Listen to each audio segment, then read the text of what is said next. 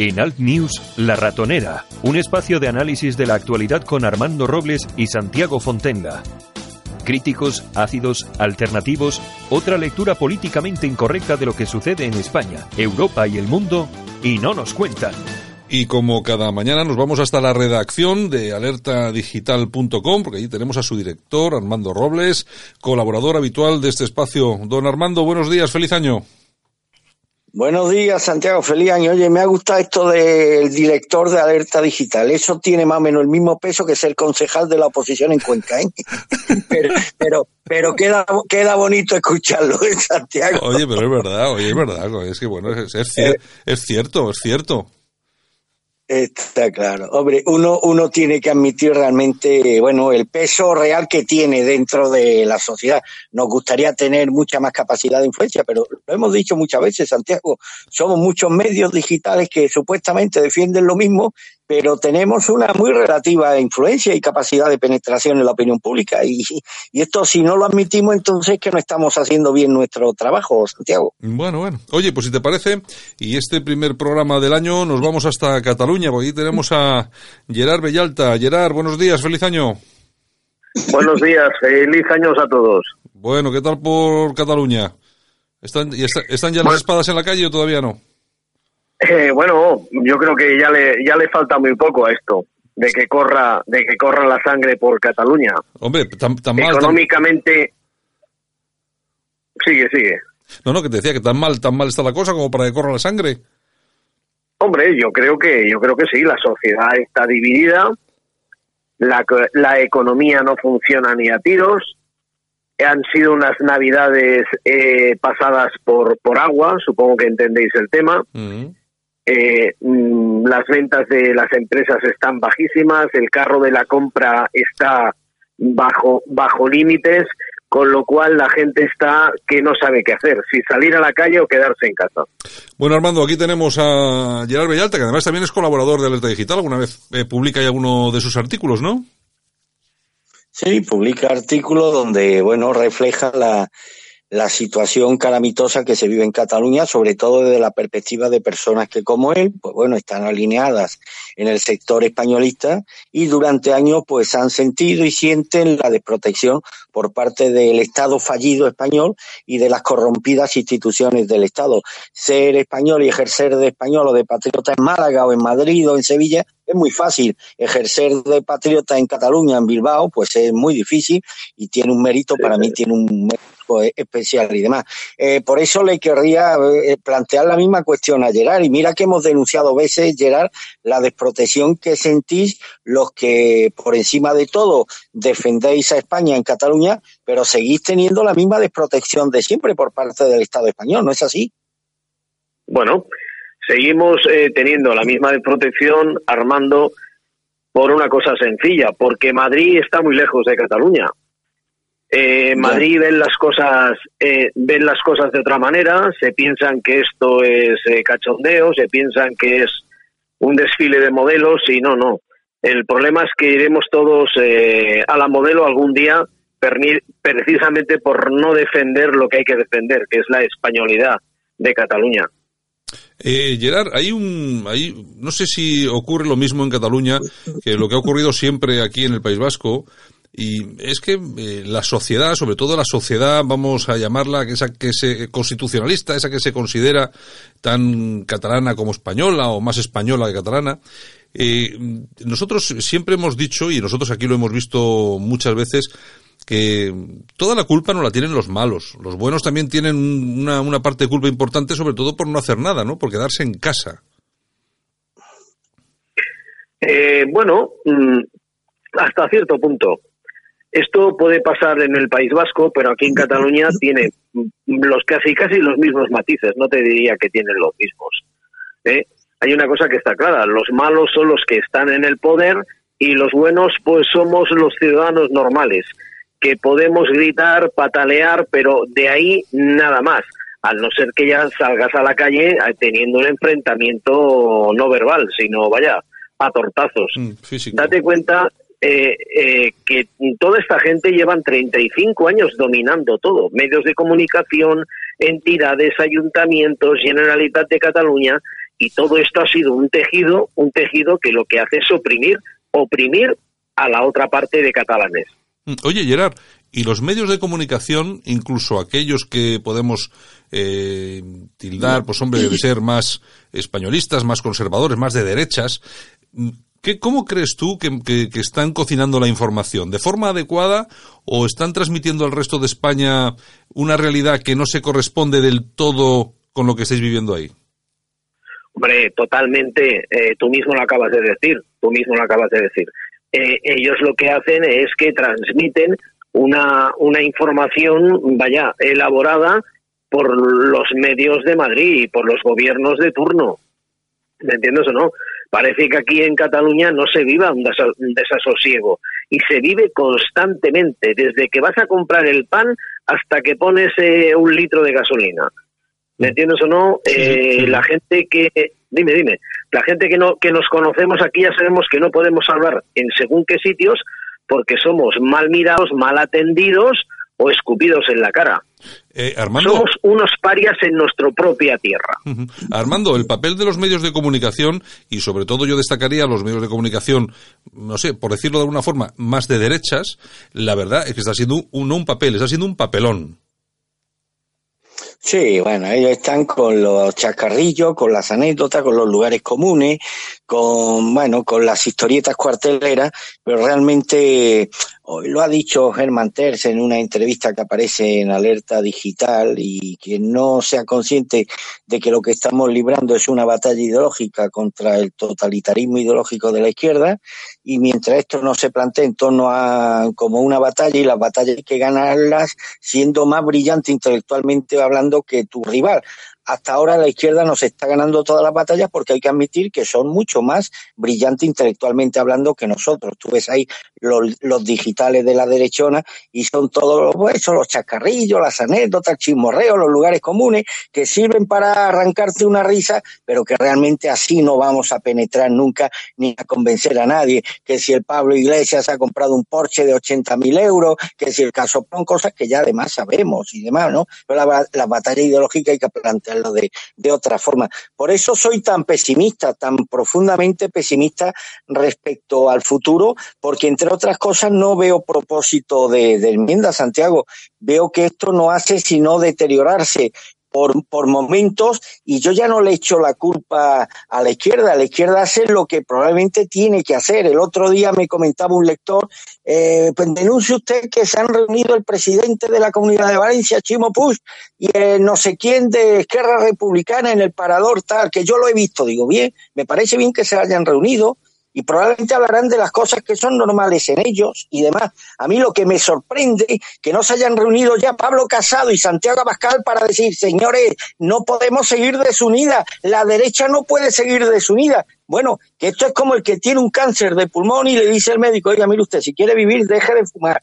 Y el tío sigue fumando, puesto de la derechona es lo mismo. Saben que dividida no le va a ganar nunca unas elecciones a Pedro Sánchez. Lo que va a ocurrir en España en estos próximos meses va a ser apocalíptico. Pues ya veremos, Santiago, cuando, cuando concurramos otra vez unas nuevas elecciones, dentro de dos, de tres o de cuatro años, la derecha volverá a concurrir desunida y dividida y volverá a ganar la izquierda. Y este país ya no tiene, ya no tiene, ya no tiene remedio.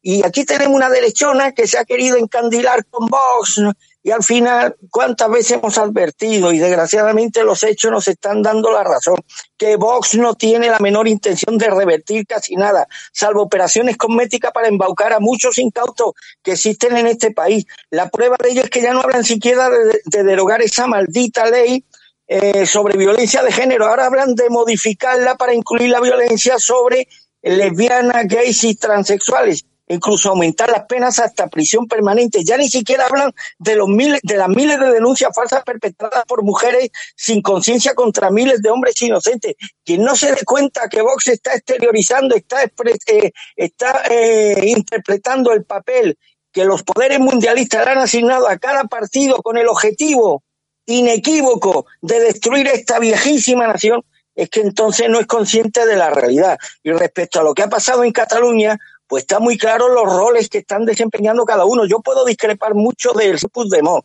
puedo sentir por él la máxima versión, pero tengo que admitir que por lo menos es un tío coherente, es un tío que, con, que, que, que, que representa justamente el, el, papel simbólico que le han asignado muchos catalanes. Pero Esquerra siempre ha estado, Esquerra va a ser una vez más la muletilla del Partido Socialista, la muletilla de un gobierno de izquierda en este país. Izquierda ha tenido, y eso lo sabe muy bien eh, Gerard Bellarta, Esquerra Republicana de Cataluña ha sido siempre un partido de obediencia masónica. La obediencia masónica de Esquerra ha sido siempre muy superior a su compromiso con Cataluña. Ellos, la lealtad a la masonería ha sido siempre mucho más fuerte que la lealtad a Cataluña. Y la masonería tiene muy claro que la destrucción de España pasa por la existencia de un gobierno social comunista apoyado externamente por un partido masónico como Esquerra Republicana de Cataluña. ¿Eso, ¿Es eso cierto o no, eh, Gerard? Eh, bueno, súper cierto, ¿no? Es que la estás, la estás clavando. Eh, siempre Esquerra Republicana ha sido desde sus orígenes un partido masónico y ayudado lógicamente por la masonería la masonería del Partido Socialista y los que han estado en el poder siempre ¿no? pero bueno Cataluña es el polvorín es el polvorín de España y qué tenemos que hacer eh, pues aguantar los que estamos aquí y, y esperar que, que vengan mejores tiempos o lo que siempre repito señores tirarse al monte. Mm. Oye, Gerard, vamos a ver, eh, el, tema de los partidos políticos, el tema de los partidos españolistas, vamos a llamarlos así, de alguna forma, eh, que en este caso pues tenemos ahí a Ciudadanos, a Vox y tenemos al Partido Popular. Mm, mm, vamos a ver, eh, ¿meterías a los tres en el mismo saco o destacarías la labor de alguno de los tres o la verdad es que lo que hace falta en Cataluña es una cosa, otro partido, en este caso de carácter españolista diferente? ¿Qué es, ¿Cómo actúan los partidos políticos de la derecha en Cataluña? ¿Cómo están actuando? ¿Y cómo los ve la gente? ¿Cómo los ves tú? ¿Y cómo, y cómo los ve la gente por lo que tú escuchas y a ti te cuentan? Bueno, yo particularmente los veo como una pequeña mafia. Son caudillos y con muchos caudillos eh, no se puede ganar ninguna batalla. Eh, aquí hay una mafia que entra en el Parlamento de Cataluña y aquí es intentar vivir con un sueldazo de tres pares de narices y no preocuparse absolutamente de nada. Ni el Partido Popular, ni Ciudadanos, ni, ni Vox, que ha interrumpido también, ha entrado también aquí en Cataluña, pero no en el, no en el Parlamento, pero en las próximas elecciones se supone que entrará, pero harán lo mismo. No son nada, nada más que vividores y yo creo que aquí en Cataluña tendría que surgir un partido que se preocupase socialmente de lo que es la vida diaria del trabajador, de las políticas sociales, de la pequeña y mediana empresa, que realmente se preocupase del pueblo, de lo que le interesa al pueblo. Al pueblo no le interesa que los políticos se suban los sueldos o que estén hablando de la independencia y que los medios de comunicación catalanes no dejen ver, vaya, los telediarios de aquí son increíbles, ¿no? Son para, para pagar y vámonos. Y todo esto funciona así. Y, y todo lo que hay aquí de partidos políticos aquí en Cataluña eh, no van a saber nunca, nunca llevar a cabo un buen fin. Y la gente está cansada. Mm. Armando, la gente está muy cansada. Mm, Armando, el, lo que está diciendo Bellalta es más preocupante de lo que puede parecer, es más, es más grave, porque aquí de lo que estamos hablando es que mm, tenemos una región, eh, una parte de España importantísima, en la que muchos ciudadanos, por no decir casi la mitad, creo que votan a determinadas opciones porque no hay más contigo Tomás, pero que realmente están viendo que los partidos del sistema, en esta ocasión de la derecha, eh, Vox, PP, Ciudadanos, no es que no, no es que no lleguen a, a donde ellos están pidiendo que deben de llegar, es que eh, están viendo que no están haciendo absolutamente nada por ellos. Y a mí, y yo vuelvo a repetir, que a mí yo puedo tener mis simpatías por un partido o por otro, pero la verdad es que llega un momento, Armando, en que simplemente por presentar una querella, por irse al juzgado, por no sé qué, es, que, es que con eso no llega. Vos, le llegaba esto, eh, estas cosas le llegaban durante un tiempo, pero ya, cada vez, cada vez más gente lo está calando y está calando a vos y están diciendo, coño, puestos de alerta llevaban razón cuando decía, ojo a esta gente, que esto es disidencia controlada, que esto es la de, esto es la canalización de la desafección al sistema para que no se vaya partidos auténticamente de derechas identitarios. Y claro, ya se les ve el plumero. Ellos sacaban mucho pecho con las actuaciones judiciales que hicieron contra los golpistas catalanes como decían ellos y tal. Bueno, pues ya hemos visto la chapuza judicial que encabezada, además, aquí tendría que entonar y hacer una, hacer algo de autocrítica Ortega Smith, ¿no? Porque en parte este lío que tenemos ahora mismo con los presos catalanes, en parte lo ha provocado el equipo jurídico de, de Vox. Aquí, salvo algunas reconvenciones a los medios sobre este tema y lo otro, no hay todavía nada efectivo que haya promovido Vox en aquellas comunidades y ayuntamientos donde sí tiene un poder decisorio que hayan servido para cambiar las cosas. Yo someto a la consideración de los oyentes la siguiente reflexión, señores. Vox lleva un año que, siendo protagonista directo, importantísimo, en muchas comunidades españolas, en muchos ayuntamientos. ¿Qué ha cambiado? Tienen menos privilegios de los que tenían los colectivos LGTBI, han entrado menos inmigrantes en España, tienen menos, eh, tienen menos privilegios las feministas, hay menos denuncias falsas por violencia de género. Es decir, que todas estas pandemias se siguen reproduciendo porque me insisto, quien crea que esto se soluciona, como decía José Antonio, quien crea que esto se soluciona echando una papeleta a la urna es un profundo y literal gilipollas, Santiago. Esto se soluciona primero ganándole las batallas ideológicas a la izquierda. Y Vox no tiene ninguna voluntad de librar batallas ideológicas a nadie. Vox tiene solamente un representante intelectual que estas cosas las tiene muy claras, pero está muy lejos, que es Germán Tess, eurodiputado. El resto está a verlas venir, en los chacarrillos, en, los, en los directo en, la, en las anécdotas, poniéndoselo a huevo a los medios progresistas para que vendan la imagen o para que proyecten la imagen de vos pues como un grupo de energúmenos y demás. Es desalentador, porque claro, una vez que, falle, que, está fallando vos, ¿qué es lo que les queda a los españoles? Pues lo que, lo que han hecho durante tantos años, resignarse y asistir impávido a la defunción de una vieja nación como España, porque esto realmente no tiene, no tiene ninguna solución. El otro día hablaba yo de que en 20 años Cataluña sería independiente. Al día siguiente, hablando con Gerard, me dijo, no, no, te has equivocado. Esto será independiente antes de cinco años, tal y como están las cosas. La situación de Vox en Cataluña es absolutamente lamentable, ¿no? Con unos dirigentes que no servirían para gestionar ni una comunidad de vecinos. O sea, es que hayan cogido a lo peor de cada casa. Pero es que cualquier militante de Vox, cualquier dirigente de Vox, tendría que haber tendría que haberle preguntado a Josep Anglada quién es Mónica Lora, quién es Barranco, quién es este el de la Fuente, ¿Quién es? Joder, y, y, este le hubiera dicho, oye, pues estos fueron, entre otros, los que me torpedearon mi proyecto político, Plataforma por Cataluña, los que me traicionaron a mí, los que dinamitaron el partido y los que terminarán dinamitando Vox en Cataluña y traicionando a los dirigentes nacionales, como desgraciadamente ya está ocurriendo. Es que quien olvide que los partidos políticos, los proyectos políticos están hechos de la misma pasta de la población. Y la población española es hoy una población mayoritariamente corrompida, nihilista, absolutamente descartada para hacer nada grande, pues entonces que le estamos dando a la política una, una, un, un, signo casi providencial distinto del que debería tener. La política no es más que la proyección, la expresión de lo que es la gente, de lo que es el pueblo. Y el pueblo español hoy es mayoritariamente basura, es un pueblo basurizado, cretinizado, lobotomizado. Aquí nos imponen una canción del verano y todos los españoles como gilipollas cantando el CNG o el... O el, o el otra, otra. Hay, pueblos, hay, hay muy pocos pueblos tan cretinizados como el pueblo español y a mí nadie me va a convencer que de esta masa inerte, amorfa, intelectualmente estéril, eh, castrada en valor, de aquí puede surgir nada grande y de aquí puede surgir un proyecto político, llámese Vox, llámese Democracia Nacional, llámese Partido Popular o llámese Ciudadano, que pueda representar en punto a la transformación de España lo que ya reclamaron esos viejos patriotas que los albores de la muerte de la, del franquismo ya nos advertían de lo que por desgracia iba a ocurrir en España debido sobre todo a esa, a esa población que mayoritariamente iba a ser inducida a lo que ha sido inducida, a no tener ningún tipo de miras trascendentes, a no tener objetivos trascendentales y a, y a medirlo todo desde el valor, desde el valor de la materialidad y desde una vulgaridad y mediocridad extrema. Yo, a mí hay cosas que me, me, llaman mucho la atención y sobre todo con el tema de Vox, que todos nuestros oyentes saben que yo tengo pues un especial, una, no sé, un especial cariño por Vox. Pero hay cosas que me llaman profundamente la atención. Yo, eh, y eh, tienen las dos relación con Cataluña, Gerard. Eh, he visto una emisora de radio, una emisora de radio además muy cercana a la, a la nuestra, que emite ahí en Cataluña, hacer una transmisión en directo, única y exclusivamente, con el título de Pedimos perdón a Vox en directo.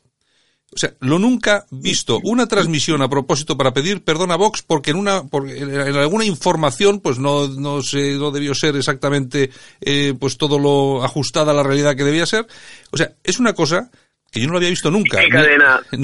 y, no, ¿Y qué cadena era? No, no, no voy a decir porque si no tal. Pero bueno, pero la cuestión es la siguiente. Yo eso solamente lo he visto hacer seguramente en las dictaduras, pero las dictaduras de verdad que si no lo haces vienen y te cortan el cuello. No, no, no he visto una bajada de pantalones tan grande en mi vida. Y lo siento por el, por el director de la emisora porque creo que es amigo mío. Pero es que es increíble. Y por otro lado, el tema de Vox en Cataluña con Plataforma por Cataluña.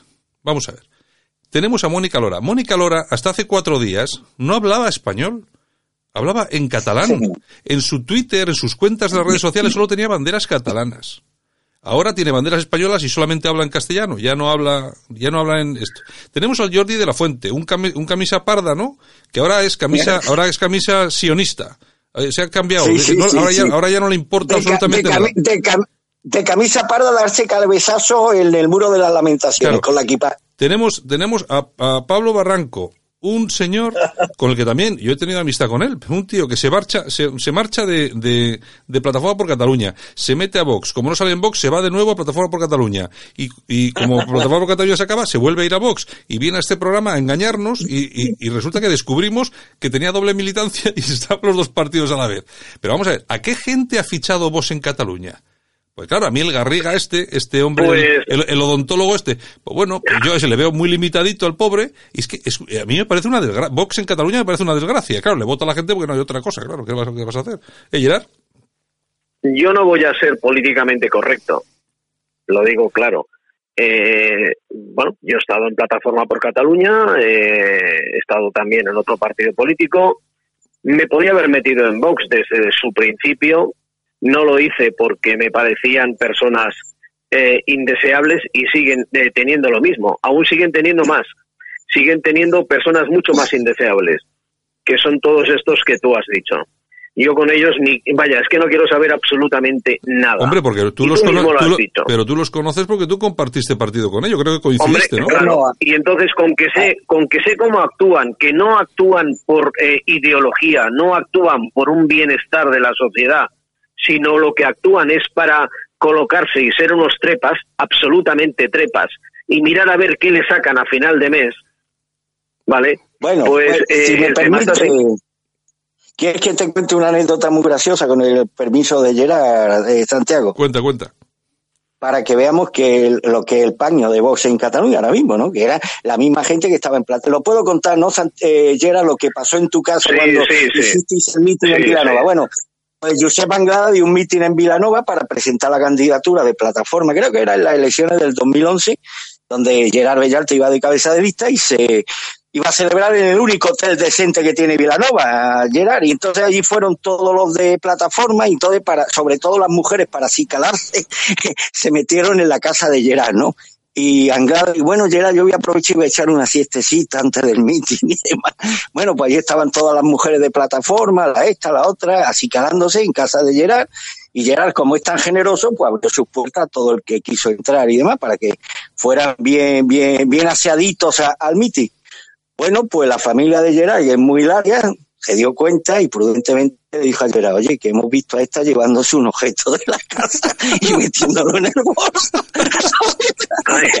y, y, que es tan prudente el hombre se cayó se lo dijo creo que a Josep Anglada esa misma noche, pero Josep Anglada estaba esa noche para escucharte en Gerard. Bueno, pues eso era plataforma por Cataluña y eso y, parte de eso es lo que hoy es vos en Cataluña. Señores, es que de ahí no va a salir nunca nada bueno. Por eso digo que cuando eh, de proyectos políticos, miremos, si, si miremos la población, el pueblo del que procede ese proyecto político. Dime, Gerard. Y perdona, pero es que lo, lo, voy a decir aquí. Aparte es una cosa que ya se juzgó, estuvimos en el juzgado, pero el señor eh, Pablo Barranco se quedó el dinero de la lotería de plataforma por Cataluña, que tuve que denunciarlo yo y llegué al juzgado con él. ¿Vale? Ah, o sea que imagínate, pero es que se bueno, a comer, que, ya se prepaga. No os piséis, no, os, piséis, porque si no, no, escuchamos a ninguno de los dos. Eh, tú, di tú, eh, Armando.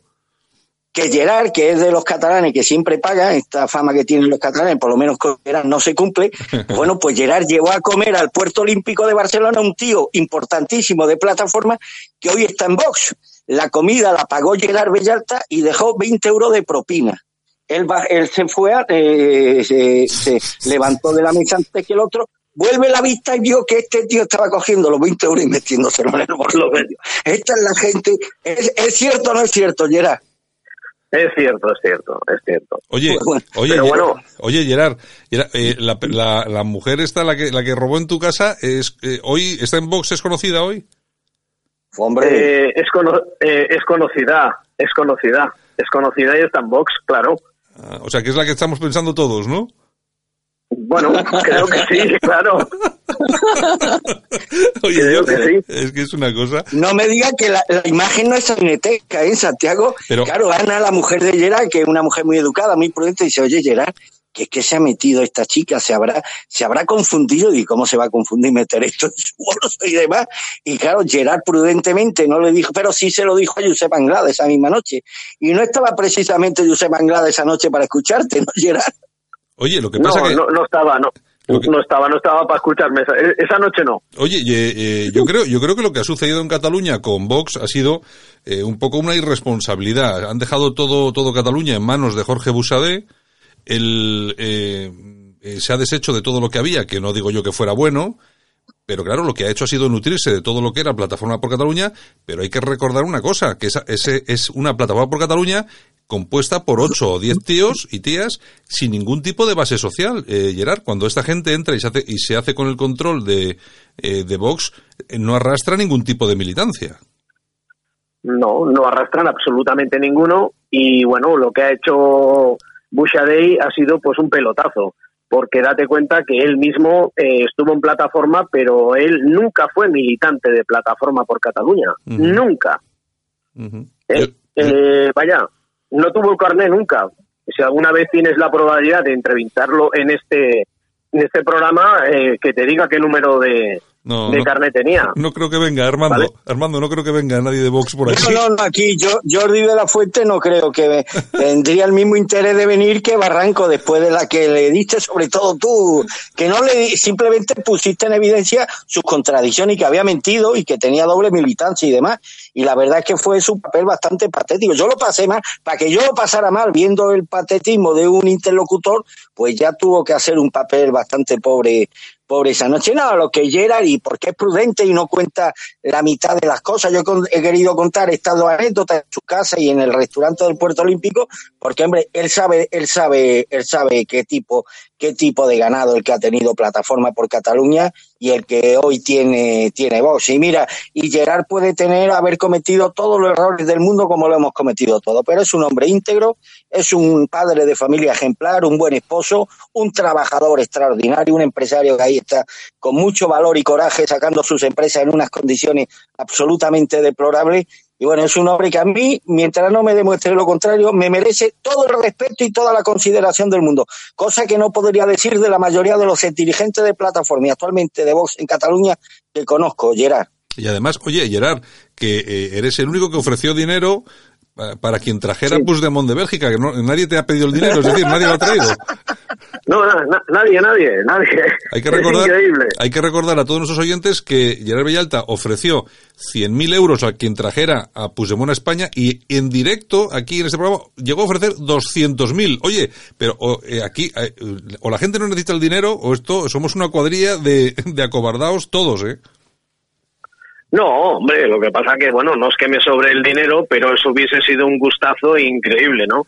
Lo que no ha sido un gustazo es que este señor eh, va a coger su acta de eurodiputado y dentro de cuatro días lo vamos a tener cerquita de la frontera, ¿no? Está claro. Bueno, y si no entra, pues, pues será porque Dios no quiere, porque le faltará, le faltará poco. Oye, de todas formas, hablando, volviendo al tema de Vox que estábamos comentando con el tema de Cataluña, yo entiendo, eh, me entiendo que una, una organización política de nuevo cuño, con una formación, una formación de, en el tiempo muy corta y tal, que puedan ocurrir eh, problemas de muchos tipos, eh, y, pero sobre todo aquí hay que tener en cuenta una cosa, y es algo que yo siempre he destacado en este programa porque lo sé, es que vamos a ver, todo este tipo de cosas dependen personalmente, personalmente de Santi Abascal. Es decir, lo que él decide en este tipo de cosas va a misa y nadie, ni Iván Espinosa de los Monteros, de Ortega, nadie, nadie tiene nada que ver en esto. Es decir, la decisión última de que Plataforma por Cataluña, perdón, que los ex militantes de, eh, Plataforma por Cataluña asalten Vox en Cataluña es con luz verde de Santi Abascal. Lo que está pasando en Galicia, con unas candidaturas Que, no, valen absolutamente para nada, precisamente para que nadie sea capaz de hacerle competencia a Feijó, es una decisión de Santi Abascal. Y así en toda España, donde hay un problema, es una cuestión de organización. Y aquí todo eso depende directamente de Santi Abascal.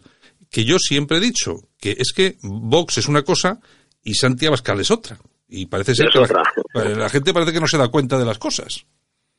Bueno, y las perspectivas no parece que vayan a mejorar para Vox en Cataluña. De hecho, las encuestas que han circulado hasta ahora en el Parlamento catalán, la más optimista le da a los diputados. Hombre, diputados no es para tirar cohetes, precisamente, ¿no?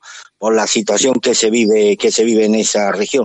Pero en fin, eh, los resultados fueron muy, muy, muy llamativos en las elecciones municipales. Cero concejales en toda Cataluña, salvo en la localidad de Salt, Gerona, donde lograron, creo que fueron dos, ¿no, Gerard? Dos, o sea, dos que la, mitad de los que obtuvo Josep Anglada en esa misma localidad, que obtuvo. Sí, exactamente. bueno, se presentaron, se presentaron eh, los antiguos militantes de Plataforma por Cataluña y ahí con que hay un alto índice de inmigración y conflictiva pues bueno, pues la gente les votaron a ellos, ¿no? Eh, no lo habían hecho mal en, no lo habían hecho mal en su día. ¿eh? acordaros eh, vosotros y también todos nuestros oyentes. Nosotros entrevistamos aquí en este programa a los dos concejales de Plataforma por Cataluña en Salt y dos meses o tres meses después, cuando se, se iban a presentar otra vez por, en esta ocasión por Vox, Vox les dijo que no podían asistir a este programa.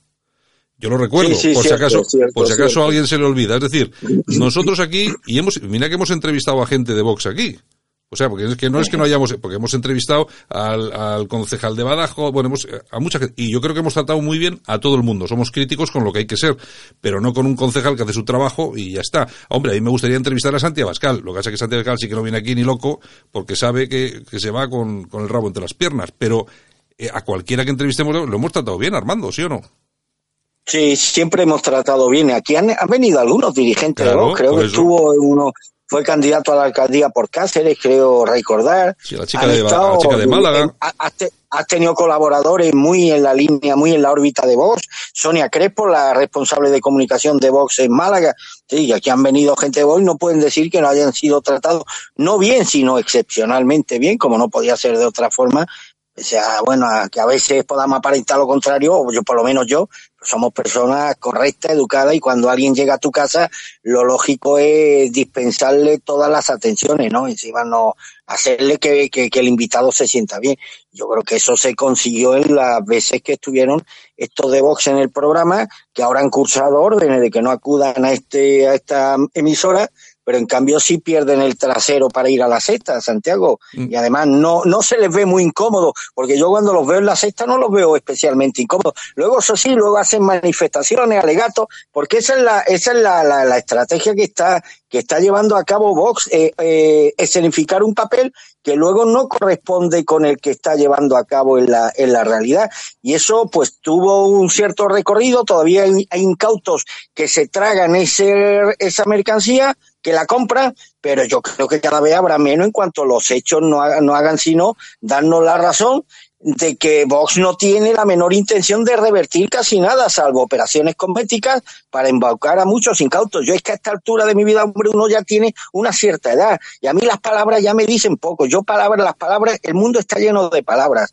Eh, sales a la calle y todo el mundo habla. La gente se compromete en cosas que luego cumple. Yo de las palabras estoy cansado. Yo ya empiezo a, a abogo por los hechos porque las palabras se traduzcan en hechos. Y hasta ahora en hecho se han traducido muy poquitas de las cosas que vos proclama o que lleva proclamando desde hace muchos meses. Insisto, en que ha cambiado, eh, ¿hay algún indicador en esas comunidades autónomas y ayuntamientos donde gobierna, donde vos tiene un poder decisorio que nos induzcan a tener esperanza respecto a que cambien algunas cosas. Hay menos inmigración, hay menos apoyo a colectivos como el de ley y lesbiana, hay menos apoyo a las feministas, hay menos denuncia fácil. Algunos me pueden decir, sí, es que en esas comunidades gobierna el PP, no gobierna vos, sí, pero gobierna el PP porque vos quiere que gobierne el PP. Y el PP no hace bandera de esas cuestiones, vos sí hace bandera de esas cuestiones.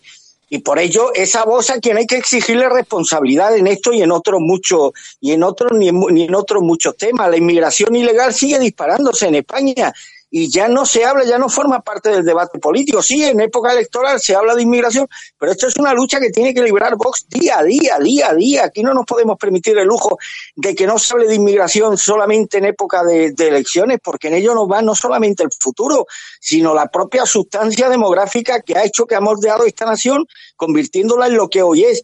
Y todas estas cosas los que me, han hecho siempre, pero los hechos desgraciadamente corroboran mi, mi, mi, mi, fundada sospecha de que Vox forma parte de esa disidencia controlada creado expresamente pues para que para que ese sector de disidentes amplio que pueda existir en nuestro país pues se vaya a Vox y no se vaya a un partido que estas élites mundialistas no puedan controlar. Yo, hay una cosa que además es la demostración empírica. Vamos a ver, podemos estar equivocados. Además, yo eh, ofrezco este micrófono a cualquier dirigente de Vox que crea que Armando está equivocado, que venga aquí y que le demuestre lo contrario. Yo, eso desde luego, tal. Pero de todas formas, hay una cuestión que es empírica. Yo meto aquí en Google con una herramienta de tiempo de las últimas, la última semana, noticias de Vox vinculadas con la inmigración no, no, no hay pronunciamiento. Y aquí veo un centro de menores inmigrantes enfrenta a Vox con no sé quién, que es en, Murcia, y luego todo lo demás no tiene y todo lo que me sale aquí, o sea, no hay ni una sola noticia de vinculado con la inmigración eh, con Vox. O sea, eso es así, ¿ves? me lo está diciendo Google, no lo estoy diciendo yo. Me lo está diciendo Google. La última noticia de Vox con inmigración es del 26 de diciembre y luego vuelvo atrás, eh, vuelvo atrás, eh, vuelvo atrás en, en el tiempo y es que no hay. Es que no hay. Están, están con el folclore, con la, el atrezo, con la purpurina, con los fuegos de artificio que son muy espectaculares, pero se desvanecen y quedan en nada. El tío de Valencia que saca allí la esvástica y la hoy el martillo, comparando ambas ideologías. El Ortega en mí que la lía con la morita, pero luego no tienen el valor de decir que esa morita había sido detenida por narcotráfico, lo tuvimos que decir nosotros. Ellos no tuvieron el valor de decirlo para que no se le echara encima la mafia progresista o lo que ha comentado, lo que ha dicho ahora un concejal de Cáceres que espera ver a, bueno, yo creo que se refería a Sánchez, que espera que tuviese, que tenga el mismo final que Mussolini. Bueno, todo eso está bien, no hace, no arranca alguna risa, pero todas estas cosas a efectos prácticos mejoran en algo la situación de nuestro país que ya, bueno, eh, eh, es que cada, cada cosa tiene su tiempo. Bueno, yo entiendo que vos en su primera etapa pues tenía que soltar estas cosas, eh, apelar a estas extravagancias y más, pero llega un momento que hay que empezar a exigirle ya resultados a vos sobre todo en comunidades donde tiene un poder decisorio. Oye, es que Vox en Madrid no es cualquier cosa. En, en, Madrid gobierna el PP porque quiere Vox. En cuanto Vox apague el grifo, cierra el grifo, se, que, se acabó la gobernabilidad del PP en Madrid y en Andalucía y en Castilla y León y en Murcia. Y en estas comunidades no solamente no ha cambiado absolutamente nada, sino que se han incrementado todos estos problemas estructurales, feminismo, inmigración, homosexismo y demás, que tanto conturban las conciencias de los dirigentes de Vox en época electoral, siempre en época electoral, pero que en el resto de la, cuando terminan las elecciones, pues prácticamente aquí se extiende un manto de silencio. De vez en cuando hay alguna declaración extravagante de algún dirigente de Vox, supongo que para mantener entretenida la parroquia, pero que a efectos prácticos aquí no está cambiando absolutamente nada, lo que me lleva cada vez con más certeza y con más convencimiento a considerar a Vox un plan muy bien elaborado de cara al control y encauzamiento de la disidencia en este país, que ha pasado a ser disidencia controlada. Yo espero que estos tontos que todavía gimotean y palmotean ah, en respuesta a estas extravagantes manifestaciones de algunos dirigentes de Vox, pues algún día reclamen y exijan a estos dirigentes lo que estamos reclamando esta mañana nosotros, señores, menos alaracas y más resultados. Bueno, pues oye, yo si os parece, si tienes alguna cosa más, Gerard, y si no, nos vamos, que ya cumplimos con el tiempo. Nada, nada, ya está. Eh, feliz años a todos y a ver si cambiamos la historia. Y como siempre digo, señores, hay que tirarse al monte. Bueno, bueno, bueno. Cuidado que te meten en la cárcel, Gerard. Esto- Bueno. Ahora ya te dicen eso que hay que tirarse al monte y ya te meten en la cárcel directamente, Armando. Ya me Oye, trae oye, paquetes de tabaco. Dime, dime. Y, y yo, y yo creo que he razonado lo que he defendido esta noche, Santiago.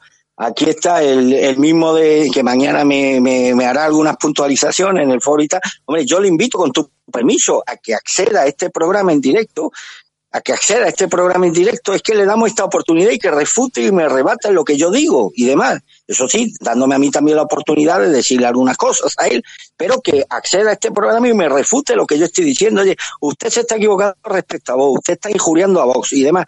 Y si es verdad lo que me dice, yo seré el primero. Además, a mí no me cuesta la autocrítica, yo la he tenido siempre como bandera. Yo soy el tío más autocrítico conmigo mismo. Pero que me lo refute aquí, como hacen los hombres, dando la cara, no refugiándose en un foro anónimo, utilizando un nick anónimo y demás. Y gracias a. Y bueno, y aquí se le da la oportunidad de intervenir y de refutar si lo que estoy diciendo responde o no a la realidad. A mí lo que me gustaría es que algún dirigente de Vox eh, qui- quisiera venir aquí un día a hablar con nosotros.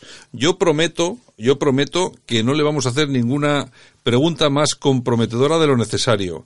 Le vamos a tratar bien, o sea, no le vamos a maltratar de ninguna forma.